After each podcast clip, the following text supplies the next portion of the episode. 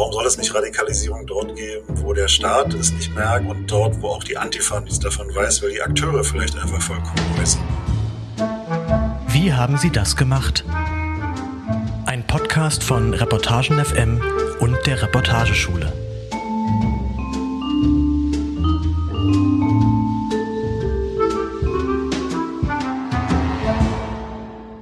Ja, hallo da draußen und herzlich willkommen zu Wie haben Sie das gemacht, dem Podcast von Reportagen FM in Zusammenarbeit mit der Reportageschule hier in Reutlingen.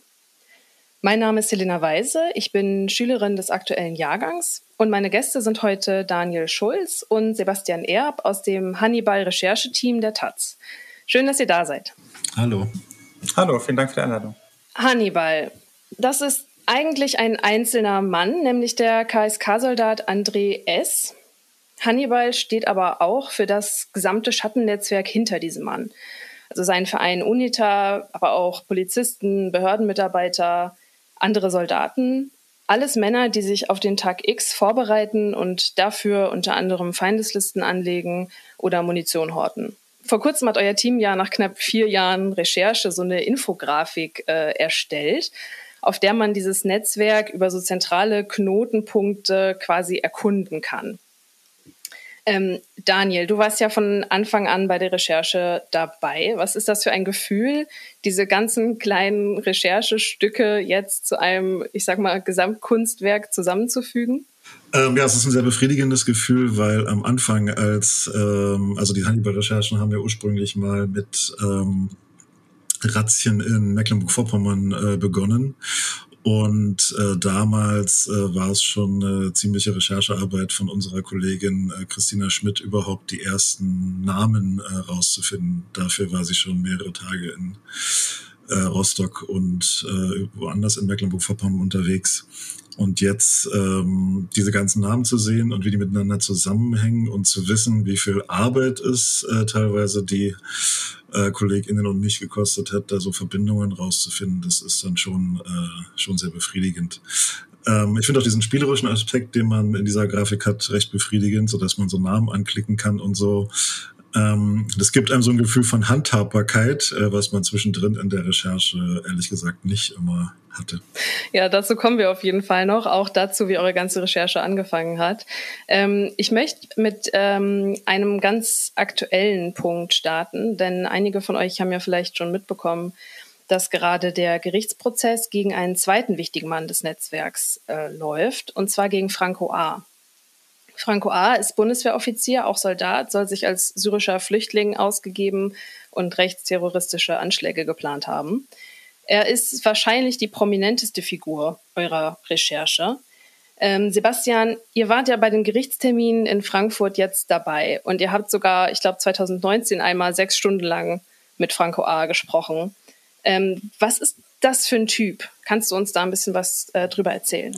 Vielschichtiger Typ auf der einen Seite, auf der anderen Seite aber auch äh, auf eine gewisse Art mh, mm, eindeutig, was seine politische Gesinnung zum Beispiel, zum Beispiel angeht. Das kann man, kann man heute sagen. Also er ist erstmal, wie du schon sagtest, ähm, Bundeswehroffizier, hat ähm, Offiziersausbildung äh, gemacht und zwar auch eine, eine besondere, weil er einen Großteil davon in Frankreich gemacht hat, auf einer altehrwürdigen Militärakademie.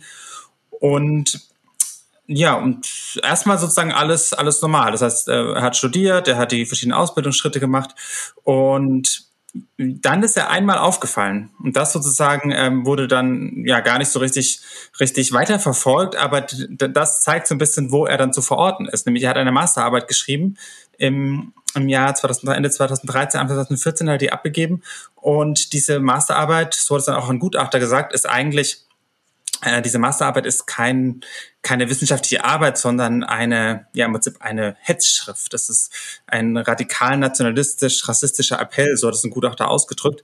Er hat dort einfach Verschwörungsmythen verbreitet, antisemitisch, rassistisch, völkisch und ähm, das ist damals aufgefallen und dann gab es so ein bisschen Gespräche darüber und das Ergebnis war, dass er ermahnt wurde und äh, eine zweite Masterarbeit schreiben, schreiben durfte. Und ähm, sozusagen dann ist er wieder sozusagen verschwunden vom, vom Radar, auch der Bundeswehrgeheimdienst mit ihm nicht weiter beschäftigt. Und dann ist er erst wieder aufgefallen, als er versucht hat, am Wiener Flughafen eine Pistole aus seinem Versteck zu holen. Und dann Stück für Stück kam dann raus, dass es eben ganz klar ein Rechtsextremist ist um ihn sozusagen jetzt so ein bisschen politisch auch, auch zu verorten, dass er ähm, sich allen möglichen Gruppen angenähert hat, mit verschiedenen Leuten sich verbinden wollte. Ähm, können wir vielleicht auch später nochmal im Detail dann auch vielleicht von den Recherchen, wie, wie man auf solche Verbindungen dann kommt. Aber er war sehr, sehr umtriebig und das sozusagen ist auch dann die Verbindung weswegen er uns zum ersten Mal untergekommen ist. Er war eben auch Teil dieses Prepper-Chat-Netzwerks von, von Hannibal. Er war Teil dieser sogenannten äh, Gruppe Süd, eine Telegram-Chat-Gruppe in, in Süddeutschland, in Bayern und Baden-Württemberg vor allem waren die Mitglieder. Und dort, mh, mm, dort war er, war er dabei, wurde von Kameraden da hinzugefügt. Er war dann auch bei Treffen dieser, dieser Prepper dabei ähm, und hat sich da doch durchaus mal zu Wort gemeldet und, und mitdiskutiert. Und eben, er war selber Prepper und hat zu Hause in seinem in seinem Keller auch ja, Lebensmittel und Schnaps für, sozusagen für die Katastrophe gehortet und hat dann eben auch ähm, ähm, Munition in, in größerem Umfang. Und wie war das dann bei den Verhandlungen? Hat er da, wie hat er da gesprochen? Wie ist er aufgetreten? Ist seine rechtsextreme Gesinnung da sehr deutlich zum Vorschein gekommen? Ja, in dem Sinne, rechtsextrem hat er sich da, da nicht geäußert und er dementiert auch, dass er überhaupt rechtsextrem sei.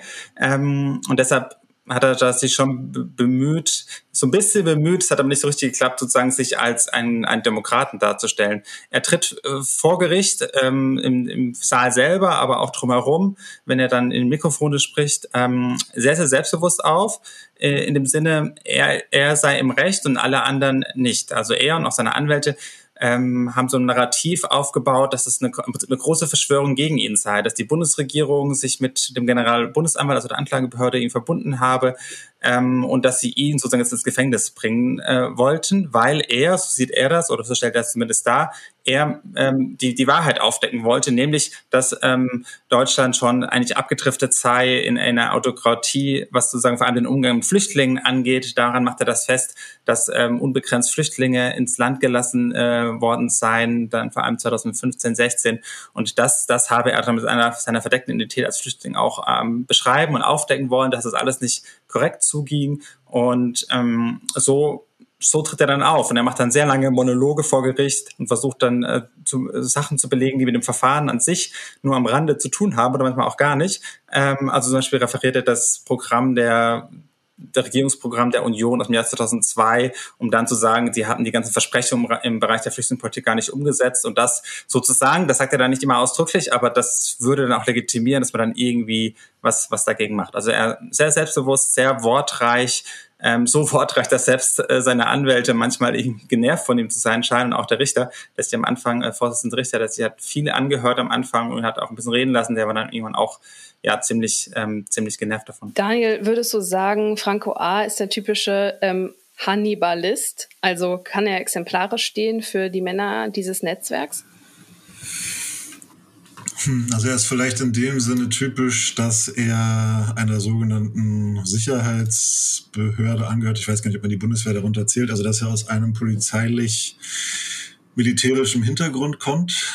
Äh, das würde ich mal sagen, ist typisch für ihn. Ansonsten hat man bei dem, was wir von diesem Netzwerk wissen, in dem auch übrigens Zivilpersonen äh, sind, so ist es nicht, aber ähm, gibt es da unterschiedliche, sage ich mal, gerade der Intelligenz und der Vernetzung innerhalb, äh, innerhalb militärischer oder polizeilicher Kreise. Und ich würde mal sagen, von dem, was wir wissen, er war, ähm, also er ist Offizier, das ist sozusagen im, im, im Rang, also er hat immer einen Offiziersrang, sagen wir mal so. Ähm, er ist auf so eine gewisse Art und Weise äh, äh, intelligent, also sozusagen, er hat, sagen wir mal so, er hat viel gelesen, er weiß äh, viel, wenn man das mal so neutral sagen kann. Er ist ähm, auch in dem Sinne typisch, dass er sich Also von dem, was wir wissen. Er, also er hatte schon eine völkische Gesinnung vorher. Soweit wir wissen, war er auch schon rechtsextrem, bevor er in diesen Chat eingetreten ist. Aber es gibt noch mal so einen rassistischen Radikalisierungsschub, würde ich sagen. Den kann man bei anderen auch äh, so ein bisschen darin sehen. Der spiegelt sich nicht unbedingt äh, in dem, was wir aus dem Netzwerk selbst von ihm wissen. Da hat er sich nicht so oft geäußert. Hm wenn auch an einer Stelle relativ äh, exemplarisch aber von dem, was er so gemacht hat. Also sozusagen so, dass er sich in dieser Zeit, wo er in diesem Chat ist, mit wem er sich da so trifft und dass er versucht, Kontakte, wie Sebastian schon gesagt hat, zu anderen rechtsradikalen Gruppierungen aufzunehmen, dass er beim sogenannten Preußenabend, das ist eine dieser äh, Gruppierungen, dass er da einen Vortrag über den sogenannten Zentralrat der Deutschen äh, hält. Das ist keine Figur, die er sich selber ausgedacht hat, sondern die gibt es in rechtsextremen Kreisen schon seit Jahrzehnten. Und das ist so ein Phantasma, dass ähm, andere Minderheiten in, äh, in Deutschland, wie zum Beispiel Juden und Muslime, die haben Zentralräte und die dürfen angeblich unwidersprochen reden. So, äh, so sieht, äh, so sehen jedenfalls Franco A und seine Gesinnungsgenossen das. Und die imaginieren halt so, wenn wir erstmal einen Zentralrat der Deutschen haben, dann können auch wir als Minderheit äh, quasi wieder offen unsere, unsere Anliegen einfordern. Das ist nicht von ihm, da muss er Kontakt äh, zu rechtsextremen äh, Szenen gehabt haben. Auch was im Gerichtssaal teilweise so rauskommt, äh, so wenn da so eine Notiz vorgelesen wird, äh, wenn Frau Haverbeck im Gefängnis, dann Befreiungsaktion ist auf einem seiner Zettel gefunden worden. Also Ursula Haverbeck muss man erstmal kennen. Das ist eine der bekanntesten Holocaust-Leugnerinnen Deutschlands. Das ist eine rechtsextreme Ikone. Ähm, sie ist relativ bekannt, das kennt sie trotzdem nicht jeder. Man merkt halt einfach, es muss eine rassistische Radikalisierung gegeben haben. Und was in diesen äh, Chats äh, verhandelt würde, ist, sind teilweise so Bürgerkriegsfantasien, äh, so derart, dass der IS hier in Deutschland irgendwelche, äh, nicht in Deutschland, in Europa irgendwelche Ausbildungscamps äh, unterhält und dass und dass diese Kämpfer dann irgendwie, so ist es jedenfalls teilweise zu lesen, mit US-amerikanischer oder auch französischer Hilfe dann so einen Bürgerkrieg, aber auch mit Hilfe der Bundesregierung so einen Bürgerkrieg auf deutschem Boden äh, anzetteln äh, wollen. Und ähm, das Endziel vielleicht, so könnte man das sagen, dieser Aktion ist dann irgendwie der Austausch der Wahlbevölkerung gegen eine, die dann nicht mehr, so würde es Franco Abend nennen, konservativ wählt. Ich würde sagen, die also rechtsextrem wählt oder, oder wie auch immer. Also solche, solche Phantasmen, denen er da anhängt, die würde ich mal sagen, die sind auch durchaus typisch für diese Gruppe. Und was noch typisch ist, dass er, wie viele andere, auch eine sehr hohe Affinität äh, zu Waffen und zur auch Bevorratung von Munition und Waffen hat. Ähm, er hatte natürlich beruflich auch mit zu tun, aber privat hatte er jetzt erstmal keine, keine Waffenerlaubnis und hat dann auch bei diesen Treffen zum Beispiel auch in der, in der Chatgruppe Süd auch andere immer wieder gefragt, ja, wie, wie komme ich denn eigentlich an Waffen? Ähm, und das ist auch was, was dann viele Männer in diesem, diesem Netzwerk eint, dass sie immer ja nachgefragt haben, sich beraten haben, wo, wie komme ich eigentlich an Waffen, um mich sozusagen selbst dann auch äh, zu bewaffnen im Zweifel verteidigen zu können oder vielleicht auch, auch mehr, das in Klammern. Und die Antwort ist dann oft, ja, Sportschutz ist eine Möglichkeit oder Jäger. Das sind so die beiden sozusagen einfachsten, wenn man es legal machen will. Ähm, und bei Franco A. wissen wir aber, dass er ganz viel ähm, Munition illegal besessen hat, was er inzwischen auch und Waffen auch, was er inzwischen auch vor Gericht zugegeben hat. Mhm. Ähm, Daniel, du hast ihm gesagt, ähm, er hat sich radikalisiert und äh, genauso wie viele andere Männer ähm, in die, innerhalb dieses Netzwerks. Kann man da irgendwie einen Zeitpunkt ausmachen oder ist das was, was automatisch passiert, wenn man sich ähm, zum Beispiel über diese Chatgruppen vernetzt? Also sagen wir so, erstmal ist das mit der Radikalisierung eine Annahme, die ich auch deswegen treffe, wenn man es bei anderen deutlicher sieht. Also nochmal, er hat ja diese Masterarbeit äh, schon geschrieben ne, und die zeigt schon quasi ein deutliches Weltbild. So. Äh, radikalisiert meine ich bei ihm zum Beispiel eher im Sinne von, man sieht dann oder wir wissen von, muss man vielleicht auch eher sagen, wir wissen davon, dass nachdem so viele Flüchtlinge in Deutschland angekommen sind, ähm, dass er sozusagen dann so zeitlich danach bestimmte Dinge tut, also wie zum Beispiel die Nähe von rechtsextremen Gruppierungen suchen oder so. Ähm, ist, also von daher würde ich mal sagen, von dem her, was wir wissen, hängt es zeitlich mit äh, der, der sogenannten äh, Flüchtlingskrise zusammen, die ich eher als Verwaltungskrise äh, quasi sehen würde. Aber die, ähm, Also sozusagen so ist es, so ist es zeitlich zu verorten und es gibt, wenn man sich die Proz also den Prozess zum Beispiel um Nordkreuz anguckt, den es in Schwerin gab, den Gerichtsprozess, dann würde ich sagen, gibt es Parallelen zu anderen Männern, die ähnliche ja, Radikalisierungsverläufe durchlaufen haben. Okay. Ähm, mit dem Urteil endet ein Strang dieser ganzen Recherche, dieser ganzen Geschichte. Franco A. ist ja bereits Anfang 2017 aufgeflogen. Äh, Ende 2017 wurde er angeklagt. Und dazwischen, im Sommer 2017 ungefähr, habt ihr angefangen zu recherchieren. Lasst uns nochmal dahin zurückgehen. Daniel, was war der Auslöser dafür? Du hast es am Anfang kurz erwähnt. Äh, es gab Razzien in Mecklenburg-Vorpommern. Wann seid ihr neugierig geworden? Ähm, es war relativ klassisch. Also die, ähm, die, ähm, es gab eine, es gab eine DPA-Meldung, würde ich jetzt mal sagen. Es gab, kam was über Ticker, wie man so schön damals noch gesagt hat äh, im, im, Journalismus. Also es gab äh, eine Agenturmeldung, dass es in äh, Mecklenburg-Vorpommern Razzien gegeben hätte. Der Vorwurf ähm, war quasi Rechtsterrorismus und es gab irgendwie zwei Verdächtige. Ich glaube, das war damals bekannt. Und äh, ansonsten war auch noch bekannt, es sei aber auch noch bei anderen Männern durchsucht worden, die seien aber eher so Zeugen in dem Ding. Ja? Und ähm, habe ich mich damals mit äh, Christina Schmidt äh, besprochen, die dann ja später lange Zeit die Lead-Autorin dieser ganzen Recherche war, bis sie vor kurzem zur äh, Zeit gewechselt ist. Und wir haben dann zusammen beschlossen, dass sie da bitte mal hinfahren möge und äh, mal gucken soll, was dahinter steckt. Es klang einfach nach einem interessanten Plot, ja. Mecklenburg-Vorpommern, Terrorismus, so.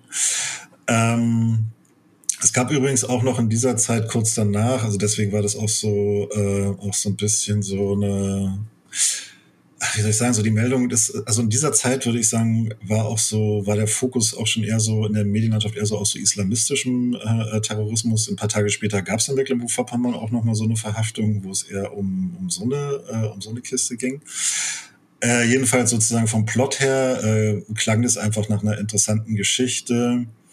Und ich weiß nicht, ob es gleich am Anfang so war, aber zumindest relativ bald während dieser Recherche war, spielte auch so dieses Motiv, wir wollen kein zweites äh, NSU zulassen. Also wir wollen da irgendwie ganz genau hingucken. Wir wollen nicht nochmal den gleichen Fehler machen äh, wie, äh, wie damals. Was für ein Fehler? Na, den Fehler, dass man bei NSU ähm, halt zu lange ähm, nicht hingeguckt hat, ob das, also von journalistischer Seite auch, ob das nicht ein, äh, ob das nicht ein rechtsextremer Plot gewesen sein könnte. Ne? Und ähm, also dieses Motiv, äh, sowas nicht nochmal vorbeiziehen zu lassen, ähm, das spielte auch eine Rolle, sich da dann, ich weiß nicht, ob gleich von Anfang an, aber schon relativ bald, äh, sich da so äh, hinterzuhängen, quasi. Okay, also ihr habt genau. gedacht, ihr startet jetzt die große Nazi-Recherche. Ähm, am Anfang war der Plot, äh, äh also ganz am Anfang war einfach interessant Terrorismus, Rechtsterrorismus in Mecklenburg-Vorpommern. Und dann, nachdem Christina zurückgekommen ist, wird so, habe ich es in Erinnerung und äh, sie auch, ich habe mit euch nochmal gesprochen, äh, da fing dann schon auch dieses, äh, gab es auch schon dieses Motiv, ah, okay, da steckt mehr dahinter. Es gibt diese zwei, äh, es gibt diese zwei Terrorverdächtigen, es gibt aber offenbar auch noch ein Netzwerk drumherum ähm, Leute vom Reservistenverband in Mecklenburg-Vorpommern haben sich bei uns gemeldet und haben gesagt und haben uns gesagt, so, wir kennen diese diese Leute da teilweise, so, die sind in diesem, wir sind in diesem Reservistenverband drin, in dem äh, in dem wir auch drin sind. Ähm, und dann war irgendwie einfach klar, dass es irgendwie eine netzwerkartige Form hat. Also so, so schemenhaft auch immer. Ja, das kann man sich von heute aus, wenn man diese ganzen Namen und diese Grafik da sieht, vielleicht nicht mehr so vorstellen. Aber damals war zumindest irgendwo schemenhaft klar, es ist ein Netzwerk. Und spätestens da, äh, würde ich sagen, kann dieses, äh, ich sag's mal so, NSU 2.0 verhindern. Äh, oder sozusagen den zweiten NSU. Wir wollen das nicht nochmal zulassen, wir wollen da genauer hingucken. Dieses Motiv kam da auf jeden Fall hinzu. Und es gab noch eine interessante hm, Begebenheit, die sozusagen das auch ziemlich ja, beeinflusst hat, äh, wie, wie über dieses ganze Phänomen lange geredet und auch berichtet wurde, dass sich nämlich einer der ähm, dieser Gruppe Nordkreuz, ähm, das war damals Marco G., ähm, der, der Admin der Gruppe und ein SEK-Polizist, ein ehemaliger, dass der dann ähm, sich ja offen zu Wort gemeldet hat in einem, in einem Fernsehinterview und ähm, gesagt hat, wir, wir sind doch alle harmlos, weil wir sind ja Prepper. Ähm, und wir sammeln halt ein bisschen Sachen und horten Sachen eben für eine mögliche Katastrophe. Und das war ganz interessant, weil das dann wie so ein Durchatmen äh, sozusagen ähm, schien ähm, in, der, in der Wahrnehmung. Na, wenn das irgendwie Prepper sind, ähm, dann können es ja keine, keine Nazis mehr sein oder, oder gar Terroristen. Also es war dann plötzlich so ein bisschen seltsam zwar, man wusste gar nicht genau, was sind das eigentlich für Leute, ähm, was ja auch dazu führte, dass dann Innenminister Caffier aus Mecklenburg-Vorpommern so eine Prepper-Kommission eingerichtet hat und so ein paar Sachen passiert sind. Ähm, aber es war doch irgendwie dann plötzlich so ein bisschen harmlos. Und das zieht sich dann auch durch die zumindest durch die erste Aufarbeitung auch in Parlamenten, dass dann öfter mal gesagt wird, das sind ja Prepper, das ist ja irgendwie, ist ja nichts, nichts, ist ja nicht verboten, irgendwie Konservendosenkeller zu stellen, ist ja nicht, auch, ist dann irgendwie nicht so schlimm. Und das war auch so eine Sache, wo dann mh, mm, die Taz und, und andere Journalistinnen, Journalisten, die dann recherchiert haben, immer so ein bisschen dagegen vielleicht anschreiben mussten, um dann zu sagen, okay, das kann sein, dass das Prepper sind, aber die sind vielleicht ähm, trotzdem gefährlich. Oder die machen halt irgendwie bestimmte Sachen, die jetzt nicht jeder macht, der zu Hause ein paar Konserven oder Wasserkanister hat. Das ist interessant, dass du das sagst. Also Prepper, Leute, die ähm, Konserven horten, irgendwie sich vorbereiten für den Tag X, für den Tag der Katastrophe. Ähm, was genau ist dieser Tag X denn? Ist das einfach eine, ist das eine Naturkatastrophe oder was kann man sich darunter vorstellen? Das ist eine sehr gute Frage, auf die es ähm, keine richtige Antwort gibt, weil das auch den Leuten aus dem Netzwerk zum Beispiel gar nicht so richtig klar war. Die waren sich auch nicht einig, was der Tag X eigentlich ist. Aber das ist ähm, Katastrophe. Das kann in der Tat, wird dann manchmal genannt, ein Stromausfall sein. Das kann sein, eine, irgendwie eine große Überschwemmung und Hochwasser. Aber wenn man dann, das sind auch die Sachen, die dann eher so öffentlich gesagt werden. Wenn man ein bisschen genauer, genauer dann nachhört, dann kristallisiert sich schon heraus, dass es dann im Kern schon um so Szenarien ging, die Daniel auch schon angesprochen hat, ähm, dass, so wurde es dann genannt, Flüchtlinge das Land überrennen. Dass es vielleicht dann sogar eine, eine Konfrontation gibt zwischen irgendwie der alteingesessenen Bevölkerung und irgendwelchen Geflüchteten oder auch so bürgerkriegsähnliche Zustände, wo dann der Staat die Kontrolle verliert ähm, und man sich dann sozusagen selbst verteidigen ähm, muss. Und das ist ja insofern besonders relevant, dass ja ganz, ganz viele Leute aus diesen Gruppen, aus diesen Chatgruppen und, und auch dem Verein UNITA und so weiter, dass die ja eigentlich Staatsdiener sind im Sicherheitsbereich, dass die eigentlich dafür da sind, den Staat im Zweifel zu schützen und, und zu verteidigen und auch die Demokratie zu schützen. Und dass dann solche Leute ausgerechnet sich Gedanken machen, wie sie vielleicht sich selbst und ihre, ihre Kameraden und vielleicht die Familien noch irgendwie ähm, schützen können. Aber was genau der Tag X dann ist und wann man, woher man weiß, dass jetzt schon Tag X ist, das ist ähm, vielleicht dann, wenn man die anderen nicht mehr fragen kann, weil das Handy jetzt nicht mehr geht oder so. Ähm, und eine, einfach noch ein Punkt dazu, das ist ja auch immer wieder die Frage gab und gibt, das ist bis heute nicht geklärt, dass ja vielleicht auch eine Möglichkeit oder eine Idee, ein Plan gewesen sein könnte, den Tag X herbeizuführen. Und das ist so ein Szenario, wo dann Franco A. wieder ins Spiel kommt. Was könnte es denn vielleicht für Sinn machen, als die Identität als Geflüchteter parallel zu haben? Ähm, es könnte ja zum Beispiel so sein, dass man wenn ein Geflüchteter einen Anschlag begeht und dann irgendwie vielleicht noch was passiert und dann gibt es irgendwie großes ähm, Chaos und ähm, so könnte man vielleicht auch einen Tag X ähm, provozieren und dann die anderen sozusagen würden dann nur ähm, sich verteidigen, aber in Wahrheit wäre es dann eigentlich ein ganz großes ähm, Anschlagsszenario. Okay, spannend. Also es kommt mir fast ein bisschen ambivalent vor. Also als wäre der Tag X zum einen die Katastrophe, aber irgendwie auch, also wenn man ihn herbeiführt, eine Gelegenheit, um danach quasi mal so richtig aufzuräumen das ist auf jeden Fall eine, ein denkbares Szenario. Sebastian, äh, du bist ja Experte für, für die Online-Recherche unter anderem. Ähm, ich war mal in einem Seminar von dir. Damals hast du uns erklärt, wie du Hannibals Hund gefunden hast. Äh, wie kreativ muss man denn werden, wenn man das Netzwerk um Hannibal ausfindig machen will? Mm, ich glaube, Kreativität ist das eine, was, was hilft. Ich glaube, viel wichtiger ist einfach nur Ausdauer und Geduld. Und mh, mm, auch in dem Fall wir haben schon auch sehr viel online recherchiert. Ähm, ich glaube, die allerentscheidenden Sachen hat man nicht online gefunden, aber trotzdem oft natürlich entscheidende Schritte dahin. Das heißt, wenn man halt nicht genau weiß, wo jemand wohnt oder die Telefonnummer von jemand nicht hat und würde mit der Person gerne reden, dann hilft es wenn man die Nummer findet oder die Adresse rausfindet. Ähm, deshalb sind es immer wichtige Schritte. Aber die entscheidenden Sachen in dem Fall ähm, haben wir herausgefunden, dass wir mit sehr, sehr, sehr, sehr vielen Leuten geredet haben ähm, oder das zumindest versucht haben in manchen Fällen, aber oft klappt das dann auch. Das ist dann was wir öfters mal gefragt werden, hm, wieso reden die eigentlich mit uns? Und warum haben sie mit euch geredet? Das ist eine gute Frage. Ähm, ich glaube, die haben unterschiedliche Motivationen. Es gab schon, gerade dann auch nach der ersten groß, größeren Veröffentlichung, Leute, die sich an uns gewandt haben. Das waren natürlich dann eher so Aussteiger, äh, die Leute, die da drin waren oder sehr nah dran waren und es dann auch problematisch fanden, was sie da erlebt haben. Das waren natürlich logischerweise dann die, die, die besten Quellen, weil die da Insiderwissen hatten und gleichzeitig äh, das problematisiert haben und dann auch Sachen erzählt haben. Ähm, aber auch Leute, die wirklich vielleicht besser nicht mit uns geredet hätten, die reden manchmal, mh, mm, haben sie die Motivation, dass sie sozusagen von ihrer eigenen Rolle ablenken wollen, womöglich, dass sie dann über andere was erzählen und dann sozusagen man vielleicht über andere Sachen schreibt und nicht über die Person selber. Ähm, manchmal haben sie einfach ein Mitteilungsbedürfnis, manchmal haben sie Langeweile, manchmal ist einfach so, dass sie höflich vielleicht sind und wenn man halt irgendwie kommt und sagt, man ist extra aus Berlin hergefahren, ähm, dass sie dann nicht ähm, einfach die Tür wieder zumachen. Das sind ganz, ganz unterschiedliche Motivationen. Ähm, und oft, ja, manchmal wollen sie auch nur wissen, was man eigentlich schon so weiß. Ah, okay. Das ist auch, ja. Also, dass Leute euch anfragen, einfach neugierig sind, wie so der Stand eurer Recherche ist. Naja, wenn man sie, wenn man sie Sachen fragt, dass das eine Motivation auch ist, dass sie dann sozusagen mit einem reden, weil sie so ein bisschen selber ausforschen wollen. Aber natürlich erzählen wir dann die, die relevanten Sachen. Die okay. Daniel, ähm, euer erster großer Text war Kommando Heimatschutz. Ähm, der erschien Ende 2017. Das große Echo ließ dann allerdings ein bisschen auf sich warten. Ähm, woran lag das deiner Meinung nach? Ich glaube, äh, meine Lieblingsschlagzeile war das Schweigen der Blätter oder so. Also, was denkst du, warum ist da so lange dann nichts passiert?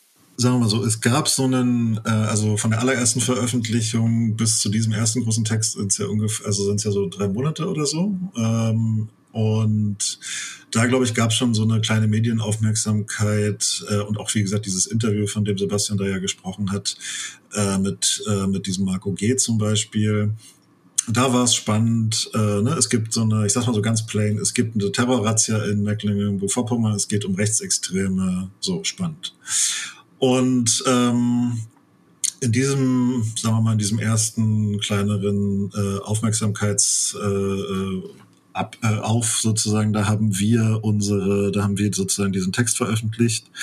Und dann hat sich aber, würde ich sagen, zunehmend so eine Erzählung durchgesetzt, ähm, die eher dafür sprach, ähm, dass es so ganz gefährlich vielleicht nicht ist, dass es eventuell so harmlose Prepper sind, dass es nicht richtig, es keine richtig äh, organisierte Gruppe äh, ist. Ähm, so, ähm, so, sondern vielleicht eher so Leute, die sich so lose kennen, dass sie vielleicht irgendwie gar nicht so alle Rechtsextremisten sind, äh, dass da zwar komische Typen drin sind, so.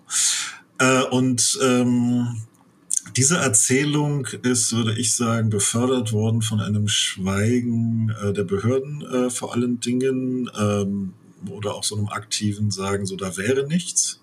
Ähm, und das gab es auf Landesebene, aber auf äh, Bundesebene auch. Es gab so ein, klar, so ein paar ParlamentarierInnen, die sich damit ähm, beschäftigen wollten und teilweise auch beschäftigt haben. Die sind aber soweit nicht, äh, nicht gekommen. Ähm, auch teilweise, weil in ihren eigenen Parteien die Dringlichkeit gar nicht so gesehen äh, wurde. Es gab auch die Erzählung, es gibt doch wohl größere Probleme als das, als da so äh, zwei Irre und ihr Anhang in, äh, in, in MacPom. Äh, MacPom ist ein kleines Bundesland ähm, mit einem äh, sehr speziell agierenden Innenministerium, was die Pressearbeit äh, betrifft. Äh, also einem sehr schweigsamen, äh, könnte man sagen. Und ähm, ja, es hat halt nach dieser ersten großen Veröffentlichung ein Jahr gedauert bis zur nächsten großen Veröffentlichung. Ne? Also zwischen dem 20.12.2017, äh, wo Kommando Heimatschutz zumindest online erschienen ist, und dem 16.11.2018, in dem äh, an dem Tag erschien Hannibals Schattenarmee. Der Text, auf den es dann größere Reaktionen gab, liegt fast äh, ein Jahr. Und äh, in dieser Zeit ähm, haben wir uns teilweise mit äh, Nebenaspekten dieser, also wir sind an dieser Recherche immer dran geblieben, besonders äh, Christina Schmidt. So, also es gab da auch in unserem Team äh, durchaus unterschiedliche Ansichten. Äh, bei uns haben da manchmal diese Erklärungen, es wäre nicht so schlimm oder es wäre vielleicht äh, es wäre nicht so schlimm oder sozusagen diese, dieses Netzwerk, wer weiß, ob das wirklich alles Rechtsextreme sind, vielleicht auch nur ehemalige Militärangehörige, Waffennarren vielleicht, ja, Rechtsextreme vielleicht nicht. Also diese ganze Verunsicherung hat durchaus bei uns auch gewirkt und äh, wir wussten von UNITA dann, dann irgendwann, aber wir waren auch überhaupt nicht uns darüber im Klaren, wie wir die einordnen äh, sollten. Also äh, wir wussten, dass die auf, äh, Martin Kaul und ich waren zum Beispiel mal oder wollten dann dahin fahren. Wir wussten, dass die auf Bundeswehrgelände teilweise so Gedenkzeremonien irgendwie durchgeführt haben und so. Wir wollten dahin fahren, sind wir dann aber nicht. Dann hat sich äh, Christina Schmidt äh, so einen Lehrgang von denen angeguckt in Berlin und wollte das vielleicht so auf so eine Reportageebene machen. So guckt mal, was das für ein komischer Verein ist. Ja, und wir haben so, ich sag's mal, Nebengeschichten dieser Geschichte haben wir gemacht. Wir haben eine lange Gerichtsreportage über ähm, Herrn Kiesewetter gemacht, einen Abgeordneten von der CDU, der mal Vorsitzender des Reservistenverbandes war. Äh, wir haben über so einen Hickhack um eine Festplatte rechts mit rechtsextremen Inhalten im Reservistenverband geschrieben. Das ist alles während dieses Jahres passiert und ich würde mal sagen, vor allen Dingen Christina ist die ganze Zeit lang dann an UNITA irgendwie dran geblieben. So. Ähm, und wir haben auch zwischendrin auch, wir haben auch in dieser Zeit mit dem BND geredet äh, und wir haben auch mit, äh, mit, äh, mit den anderen so Geheimdiensten versucht, zumindestens irgendwie zu reden. Es ist nicht so, dass wir untätig gewesen wären. Aber irgendwie fehlte immer so der letzte Link oder irgendwie so die Gewissheit, dass es richtig ist, was wir da irgendwie rausgefunden haben. Ja, so. Und was war dann dieser letzte Link? Naja, letztendlich würde ich mal sagen, äh, akkumulierten sich über die Zeit dann schon Hinweise darauf, was UNITA eigentlich ist. Und dann hat eben der Fokus äh, äh, diesen, äh, diesen Text gebracht, der irgendwie teilweise Dinge bestätigt oder ergänzt hat, die wir schon wussten. Und daraufhin äh, haben sich dann, haben wir uns dann entschieden, diesen Text irgendwie Hannibals Schattenarmee zu veröffentlichen, äh, wo wir uns ähm, darauf bezogen haben, was die Kollegen daraus gefunden hatten und dann unsere eigenen, alles, was wir sozusagen selber schon rausgefunden hatten, äh, wussten, quasi auch damit reingeschrieben haben. Da ergab sich dann sozusagen so für uns so ein Bild. Wir dachten dann so, okay, wenn ich sage jetzt mal so ein bisschen knapp, so ganz so war es nicht, aber wenn der Fokus von einer Untergrundarmee schreibt, ja, und das stand da irgendwie drin, also sozusagen so ein sehr konservatives äh, Medium, so, dann können wir ja wohl mit unseren Erkenntnissen jetzt langsam auch mal äh, quasi in diese in diese Richtung gehen und das mal aufschreiben und äh, und, und das machen quasi. Genau. Ja, zumal es zu dem Zeitpunkt auch noch eine neue, Quellen, eine neue Quellenlage dann gab. Das war auch noch ein entscheidender Punkt, dass es dann ähm, ähm, so und Ermittlungsteile von Ermittlungsunterlagen zugespielt wurden, ähm, wo es ähm, BKA-Befragungen zum Beispiel, wo relevante Akteure von Nordkreuz, aber auch ähm, Hannibal und, und solche Leute äh, befragt wurden und wo es dann genau um diese Sachen ging. Die Sachen, die man vorher vielleicht mal irgendwie am Rande mal gehört hatte oder die man sich teilweise vielleicht, die man vermutet hat, aber wie sozusagen was dann diese, diesen, diesen Gruppen eigentlich äh, passiert ist und diese Vorbereitung auf den Tag X und diese, wie man sich da verhalten will und wer da alles mit, mitgemischt hat und so, das gehen teilweise auch aus so Unterlagen hervor, was ja dann immer auch eine, eine gute Quelle ist und das war dann auch zu, zu, zu dem Zeitpunkt im, im Herbst 2018. Daniel, du hast es eben gesagt, es ähm, hat über ein Jahr oder ein Jahr gedauert, bis ihr den zweiten Text rausgebracht habt. Ähm, die Behörden haben nicht mit euch gesprochen. Ähm, Gab es denn Momente, in denen ihr, in denen du ja den Glauben verloren habt, hast? Äh, Gab es immer wieder mal, ich würde mal sagen, fast bei jedem in diesem am Anfang noch Dreier-Team. Ich weiß nicht, wie es dann später war, als äh, Sebastian äh, dann da reingegangen ist. Ich glaube, da war es dann schon klar. Also nach dem Text, ich glaube, nach den Reaktionen auf Hannibals Schattenarmee war aber auch klarer, dass da was dahinter ist. So, ja, und auch mit dem, mit den Belegen, die man dann hatte. Davor gab es das schon durchaus öfter äh, und bei verschiedenen Leuten aus äh, aus verschiedenen äh, aus verschiedenen Gründen äh, und diese Idee, so dass man sich vielleicht irgendwie vertan hätte oder dass es vielleicht doch nicht so schlimm ist.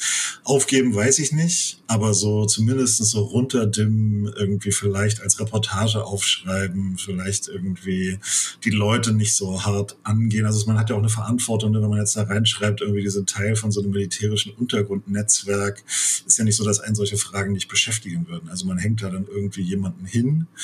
Ähm, auf welcher Grundlage eigentlich? Ähm, man muss ja auch sagen, dass ich, weiß jetzt nicht, ob Hannibal die erste die erste Aufarbeitung eines solchen Netzwerks war. Inzwischen haben wir ja viele Netzwerke, so ich sag, Polizeichat, äh, man hat man das Gefühl, jede Woche fliegt eins auf.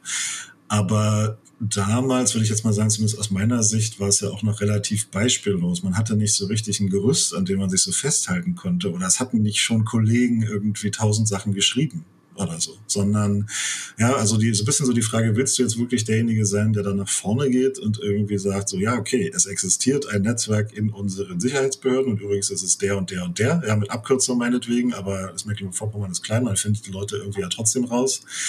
Ähm, und, äh, und die sind da übrigens Teil davon und die haben die und den, die und den Plan. Hört sich alles ziemlich fantastisch an, tut uns leid, aber so. Ja, also so diese, diesen Schritt zu machen, also man äh, das ist schon, das erfordert schon irgendwie eine gewisse Form auch von, äh, von Mut. Ich will da jetzt irgendwie nicht, äh, ich will es nicht größer machen, als es ist, aber ich will es auch nicht verkleinern. Es war schon einfach eine, es war äh, eine ungewisse Situation, äh, was, was einige Dinge betrifft. Und, auf, und von der haben wir uns äh, teilweise auch beeindrucken lassen. Ja. Sebastian, wie war das denn bei dir? Ähm, du bist etwas später in die Recherche eingestiegen. Gab es denn bei dir Momente, wo du irgendwie ja, Zweifel hattest oder dir unsicher warst? In der Insgesamt gab es das dann, glaube ich, nicht mehr. Also ich bin dann eingestiegen, als dann dieser äh, Hannibal Schattenarmee-Text erschienen ist, wo dann klar war, ähm, da steckt noch einiges ähm, dahinter, wo es ja noch erste, erste Leute, Informanten auch gemeldet haben und wir dann ziemlich intensiv, ähm, ein paar Monate sehr intensiv und dann aber eigentlich ja bis, bis heute unterwegs waren, um da noch weitere Puzzlestücke zusammenzusuchen und ja vor allem dann viel den Verein UNITA aufgearbeitet ähm, haben und recherchiert haben. Und da war es natürlich wir haben mal relativ schnell relativ viele gute Belege gefunden. Ähm, das heißt, es war dann nicht mehr so das Ding, vielleicht ist da gar nichts dahinter. Interessant ist dann schon auch, dass hier wieder, dass es ein bisschen wiederholt hat, wie es auch am Anfang war, dass dann so Behörden eher so ein bisschen wieder abgewickelt haben. Also gerade dieser Verein UNITA, wo es dann hieß, ja, den betrachten wir jetzt da so ein bisschen ab, abseits, es gibt diese Prepper-Chats und es gibt diesen UNITA-Verein und es hat ja nichts miteinander zu tun so richtig und dieser Verein ist ja vielleicht doch so ein bisschen harmlos.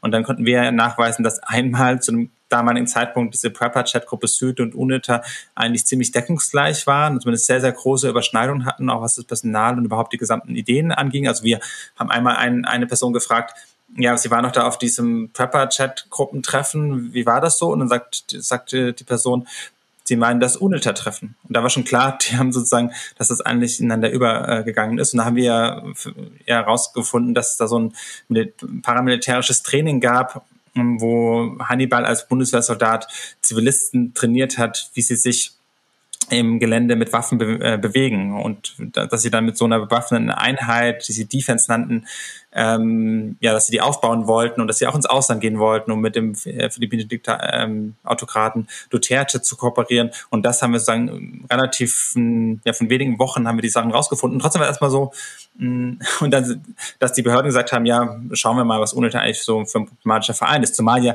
der Gründungsvorsitzende, was wir dann auch rausgefunden haben, war eben ein Mitarbeiter des Landesamtes für Verfassungsschutz in Baden-Württemberg. Also eigentlich der Behörde, die im Zweifel als erstes da hingucken muss, was machen die denn da in Moosbach in Baden-Württemberg eigentlich für komische Trainings. Und das ja alles zu einem Zeitpunkt, wo die schon, ähm, muss sagen, Franco A. aufgeflogen war, schon zwei Jahre zuvor. Das heißt, die Geheimdienste, der Fassungsschutz, der MAD, die hatten echt schon viel Zeit, sich anzuschauen und kriegen trotzdem nicht mit, dass da Hannibal ähm, äh, irgendwelche Airsoft-Waffen sich besorgt in Uniform und da Leute, äh, Leute trainiert und, eine bewaffnete Einheit aufbauen will. Und das war schon komisch, dass sich das eigentlich dann wiederholt hat. Aber wir haben einfach in kurzer Zeit viele Sachen mm, rausfinden können.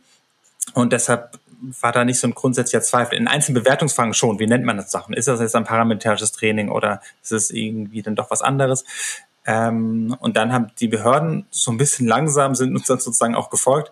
Dann ein Jahr später dann auch ähm, UNITA als Prüffall, als rechtsextremen Prüffall eingestuft und dann inzwischen ist es ein ähm, Verdachtsfall und ganz vor ein paar Wochen kam erst der Verfassungsschutzbericht raus, der aktuelle, und da steht jetzt auch UNITA relativ ausführlich mit drin. Okay, aber das, ähm, das klingt ein bisschen so, als wäre es wärt nicht ihr diejenigen gewesen, an denen ihr dann Zweifel bekommen habt oder ähm, an denen ihr die Glauben verloren habt. Nee, ich glaube, wir waren uns schon sicher, also immer mehr, mit jedem Puzzlestück, was wir gefunden haben, wir uns sicher, dass das, dass das, ähm, dass dieses Netzwerk gefährlich ist, dass da Leute sind. Das heißt nicht, dass alle, die mal irgendwie damit in Berührung kamen, jetzt gleich Terroristen sind. Also das, das will ich gar nicht sagen. Das können wir auch nicht sagen. Das ist auch nicht so. Aber das ist das Netzwerk insofern gefährlich, dass es ähm, vielen äh, Leuten Raum bietet, die sich dann eben außerhalb der freiheitlichen demokratischen Grundordnung bewegen, die irgendwelche eigenen Ziele haben. Das heißt auch nicht, dass sie jetzt morgen einen Anschlag machen, aber die zumindest in einem bestimmten Szenario dann auch, auch gefährlich äh, werden können. Und äh, da haben wir jetzt ja schon einige, haben wir ja schon genannt, die prominenten Fälle sozusagen, die, die Nordkreuzverdächtigen in Mecklenburg-Vorpommern, Franco A., ähm, aber durchaus gibt es ja noch andere Leute, die bisher sagen nicht öffentlich irgendwie groß aufgefallen sind, die trotzdem äh, potenziell potenziell gefährlich sind. Und da waren wir uns eigentlich immer immer sicherer, dass das äh, dass das prinzipiell so ist. Das heißt nicht, dass wir dann dann gibt es immer wieder auch dann so Situationen und da macht es auch Hannibal und die Leute machen es einmal auch nicht leicht, weil die einfach auch so eine komische Mischung haben aus ähm, äh, sehr viel Quatsch erzählen und dann Sachen, die halt doch irgendwie stimmen. Also das war bei der ganzen Recherche, wie ich da eigentlich fand ich so das einerseits das Schwierigste, andererseits auch das Unterhaltsamste oder Spannendste, ähm, dass wir so viele Sachen gehört haben mal, wo wir dann dachten, das, das kann ja eigentlich nicht sein. Und das ist zum Beispiel so, dass dann, da haben wir zwischen auch so eine Sprachnachricht vorliegen, wo dann Hannibal sagt dann mal irgendeinem äh, anderen Typen, äh, ich kann über die Lazarus-Union irgendwie 40 ähm, Flugzeuge und 15 Hubschrauber oder umgekehrt, ich weiß nicht mehr ganz genau, besorgen und 30.000 Mann und dann können wir da irgendwas machen. Und dann kann man sich so denken, ohne zu wissen, was die Lazarus-Union überhaupt ist, das kann nicht sein. Ähm, oder ich habe hier ein neues Milliardeninvestment und da und da machen wir das und das. Und da denkt man sich ja totaler Quatsch. Aber dann gab es auch so andere Momente, wo wir dachten, erst totaler Quatsch und wurde dann auch schon fast so ähm, als Witz manchmal war, von wegen, wir finden bestimmt auch den Papst noch im Netzwerk. Und dann kurz danach hatten wir ein Foto vorliegen, wo dann ein UNITA-Mitglied dem Papst die Hand schüttelt. Oder dann meint wirklich jemand auch mal, allein die ganzen Freimaurer, die wir gefunden haben. Es gibt so eine Mail von Christina Schmidt, die dann mal irgendwann, irgendwann relativ am Anfang noch schrieb, jetzt pass mal auf, bald finden wir raus, dass die alle noch Freimaurer sind. Und es ist so, dass ganz viele aus, aus diesem Unliterverein, aus den Vorständen und um Hannibal rumherum sind halt irgendwie Freimaurer. Das muss nicht so wahnsinnig viel bedeuten, aber es war irgendwie nichts unmöglich, bis hin dazu, dass wir dann Heidi Klum noch in das Netzwerk eine Verbindung gefunden haben, wo dann irgendwie, ja, Heidi Klum finden wir auch noch, nachdem wir den Papst schon hatten. Und dann haben wir herausgefunden, dass einer von den Unterleuten irgendwie für Sicherheit bei Germany's Next Topmodel zuständig war. Also das ist ein ganz, das sind alles nicht die relevanten Sachen, die da haben wir auch nie einen Text drüber geschrieben. Aber es zeigt einfach, dass ähm, viele Sachen stimmen natürlich auch nicht, die wir irgendwie gehört haben aus dem Netzwerk, dass dann, doch irgendwie Quatsch war oder irgendwie Größenwahnsinn von Hannibal oder so. Aber es war sehr viel äh, denkbar und wir wussten dann immer nicht, was eigentlich jetzt stimmt und ähm, äh, was vielleicht aber auch nicht ich stelle mir die ganze Zeit so vor, mittlerweile, irgendwann ist es ja wahrscheinlich einfach auch ähm, über so eine Recherche dann im Rückblick zu sprechen und dann ähm, weiß man irgendwie schon, ja, wie war das im ersten Jahr, wie war es im zweiten Jahr. Aber währenddessen, ihr habt ja schon gesagt, ihr habt ziemlich im Dunkeln gefischt, äh, Daniel, ähm, hattest du denn überhaupt das Gefühl, also irgendwie an was Großem dran zu sein? Na, zwischendrin immer wieder, natürlich. Also die, ich sag's mal so, also was die Zweifel angeht, habe ich ja gerade schon drüber gesprochen. Wir haben natürlich immer auch so ein bisschen die Gegenprobe gemacht. Ähm, und haben so gesagt, okay, gucken wir mal auf islamistische Radikalisierung, die wir so hatten, äh, die ja, ne, die waren ja gleichzeitig Thema. Da gab es auch immer wieder Männer, die sind nicht innerhalb von klassischen Strukturen wie dem IS radikalisiert worden, sondern blitzmäßig übers Internet oder so. Ja? Ähm, das sogenannte Blitzradikalisierung. Und diese ganzen Thesen sind ja damals quasi aufgekommen. Und natürlich haben wir gedacht, na ja, also wenn man das wenn man das unter anderen Voraussetzungen auf den Rechtsextremismus überträgt, warum soll es nicht da auch sowas gegeben haben? Warum soll es sozusagen nicht Radikalisierung außerhalb der klassischen Kameradschaftsstrukturen geben, außerhalb sozusagen der klassischen Organisationen? Warum soll es nicht Radikalisierung dort geben, wo der Staat es nicht merkt und dort, wo auch die Antifa nichts davon weiß, weil die Akteure vielleicht einfach vollkommen neu sind? Ja, so. Ähm, das heißt, ja, wir hatten schon das Gefühl, an was dran zu sein, vielleicht auch an was Neuem, so. Und zwar halt aber gleichzeitig auch klar, dass genau dieses Neue halt einfach eine Schwierigkeit äh, darstellt. Also sozusagen, ähm, man musste halt als erster nachweisen, sozusagen, dass es eine Struktur gibt außerhalb der den zum Beispiel Sicherheitsbehörden, aber auch der anti -antifaschist antifaschistischen Strukturen, die in Deutschland ja da immer viel Arbeit machen, äh, dass es eine Struktur gibt, die außerhalb dessen quasi existiert, außerhalb der Wahrnehmung. So. Und ähm, Ja, also ja, uns war klar, dass wir an was Großem dran waren, zumindestens äh, irgendwie zeitweise oder immer, immer wieder. Ähm, besonders Christina Schmidt ist es, würde ich mal sagen, mal klar gewesen. Die hatte da schon einen sehr untrüglichen äh, Instinkt einfach. Und im Zweifelsfall, wenn ich Entscheidungen als Erläuterung treffen musste, die immer daran bestehen, geben wir jetzt dafür weiter Geld und Zeit aus, äh, so, äh, dann habe ich mich, auch wenn ich selber gezweifelt habe, mich eigentlich dann auf ihr Urteil äh, quasi verlassen. Oder auf das von Martin äh, Cowell Erwin sozusagen, wenn halt irgendwie äh, äh, beide da einer Meinung waren. Wir waren uns darüber im Klaren, aber genau das, also weil es halt eben neu war, äh, auch genau das hat es halt eben am Anfang zumindestens auch, äh, auch schwierig gemacht. Was uns relativ bald klar war, ist, dass es nicht, dass es nicht eine Wiederholung vom NSU ist. Es hatte schon eine andere, äh, also erstmal sozusagen waren ja noch keine Taten äh, äh, passiert. Ne? So, das war auch so ein, so ein Ding, es ist ja nichts passiert, ja, was auch immer so, was gut ist, also für die Leute, für die potenziellen Opfer natürlich gut ist aber wo man dann sozusagen im Journalismus natürlich auch so einer gewissen Beweispflicht äh, unterliegt, einer Beweispflicht ohne Tat äh, äh, sozusagen. Ähm, ähm, genau, und das hat das, das hat es schwierig gemacht. Es war neu, es gab keine, es gab sozusagen keine Opfer. Würdest du sagen, das ist das, was die Hannibal-Recherchen, ähm, sag ich mal, auf der Metaebene bewirkt haben, dass ähm, man, dass sie gezeigt habt, dass so ein Netzwerk, ähm, dass sich so ein Netzwerk ganz neu aufbauen kann oder wie so ein Netzwerk funktioniert? Was würdest du sagen?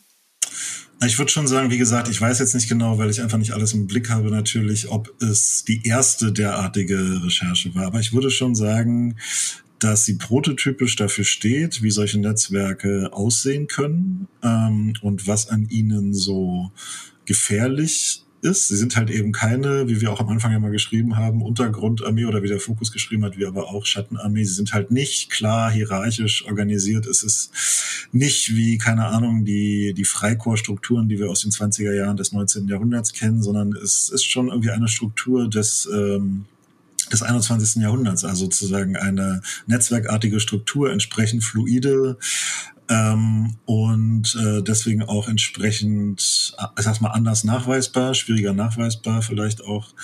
Und ähm, äh, und ja, ich würde schon sagen, dass die Hannibal-Recherche dazu beigetragen hat, äh, solche Netzwerke klarer erkennbar und sichtbar äh, zu machen. Einfach weil sie ein Beispiel liefert, äh, wie sowas aussehen kann.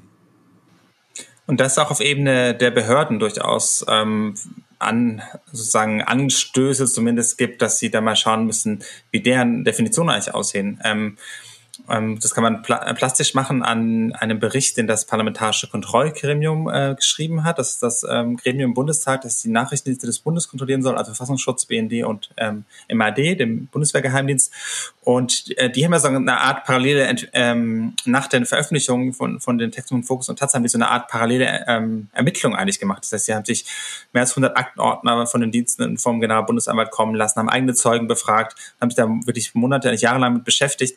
Ähm, das selbst aufzuklären, wer wusste eigentlich was ähm, von den Diensten, von diesen, von diesen Netzwerken, was haben die gemacht. Und in dem, in dem ist alles streng geheim, das heißt, erfährt, erfährt dann im Zweifel nicht allzu viel, was, was sie dann für eine Arbeit gemacht haben. Die haben auch einen Bericht dann veröffentlicht. Und da wird ist auch ein Punkt, dass sie sagen, ähm, die Behörden behaupten die ganze Zeit, das tun sie bis heute so halb, dass es da kein Netzwerk gibt. Ähm, das liegt daran, dass sie einfach eine juristische Definition haben, was ein Netzwerk ist und das dann vielleicht nicht zutrifft. Wo dann, aber dann hat auch jeder dieser Dienste eine, ein bisschen andere Definition, was ein Netzwerk eigentlich ist. Und das ist auch eine, eine Mahnung sozusagen in diesem Bericht drin. Einigt euch doch mal darauf, ähm, wie eure Definition ist, dass man auch dann irgendwie darüber reden kann. Weil ähm, es hilft ja dann nichts zu sagen, da ist kein Netzwerk, weil ich mich an irgendeiner Definition orientiere, die vielleicht auch nicht ganz die ist, die man so alltagssprachlich hat. Und es ist so, dass MRD-Chef zum Beispiel, der jetzt, ähm, im vergangenen Herbst zurückgetreten ist, Christoph Kramm, der hat es sozusagen äh, bei, bei gleichem Sachstand so vorgetastet, wie er jetzt das benennen soll bei, bei öffentlichen Anhörungen, was, was man da eigentlich sieht. Er hat äh, witzigerweise genau zwischen der Veröffentlichung zwischen Fuchs und Taz gab es diese Anhörung und er hat gesagt, es gäbe kein Netzwerk von gewaltbereiten Rechtsextremisten in der Bundeswehr. Und dann bei der nächsten Anhörung ein Jahr später hieß es dann, sagte er wirklich, jein, es gibt zwar kein Netzwerk, aber sowas vielleicht Vernetzung. Und danach sagte er, man könnte schon von einem Netzwerk sprechen. Und das wurde dann wieder ein bisschen zurückgenommen. Also sozusagen so auch ein ja, diffuses Stochern ähm, um die Begriffe drumherum von den Behörden. Und da hat sich schon ein bisschen was auch geändert, dass die jetzt ähm, nicht mehr sagen können, da ist nichts. Sie müssen vielleicht noch darauf einigen, wie sie es dann benennen wollen. Ähm, aber da hat sich äh, auch in dieser Richtung einiges getan. Ja, aber es sind ja nicht nur die Behörden wahrscheinlich, die dafür ähm, erstmal Begriffe finden müssen. Ne? Ihr habt ja selber gesagt, dass ähm, das ist einfach so in der Form ähm, vorher noch nicht recherchiert wurde. Die letzte Frage geht an dich, Daniel. Ähm, wann ist denn Schluss mit den Hannibal-Recherchen, mit dem Urteil im Franco-A-Prozess im Oktober? Ja, das würde ich so öffentlich natürlich nicht sagen, alleine schon, um den Leuten nicht das Gefühl zu geben, dass sie jetzt machen können, was sie, was sie wollen. Also die Schluss ist, wenn wir das Gefühl haben, wir finden nichts, äh, nichts Neues mehr raus. Ich glaube, äh, Franco Albrecht ist ein Punkt einfach für uns auch, darüber nachzudenken, was irgendwie was jetzt, äh, was jetzt noch kommt.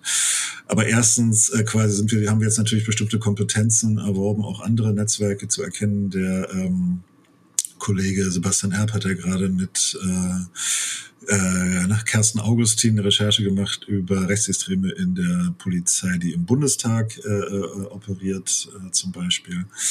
Und ähm, wir sind auch an anderen äh, Geschichten natürlich, natürlich noch dran. Von daher, es wird einen Punkt geben, an dem wir sozusagen vielleicht ausgerechnet jetzt nicht mehr nur zu, also aus dem wir vielleicht in dem Netzwerk, was wir aufgedeckt haben, wo das nicht mehr unser primärer Ansatzpunkt ist. Aber ähm, es gibt ähm, auch noch genug Geschichten, die vielleicht ähnliche Dinge zum Ziel haben. Und es gibt äh, auch noch genug äh, Geschichten, die ähm, quasi sich aus dieser Recherche ergeben.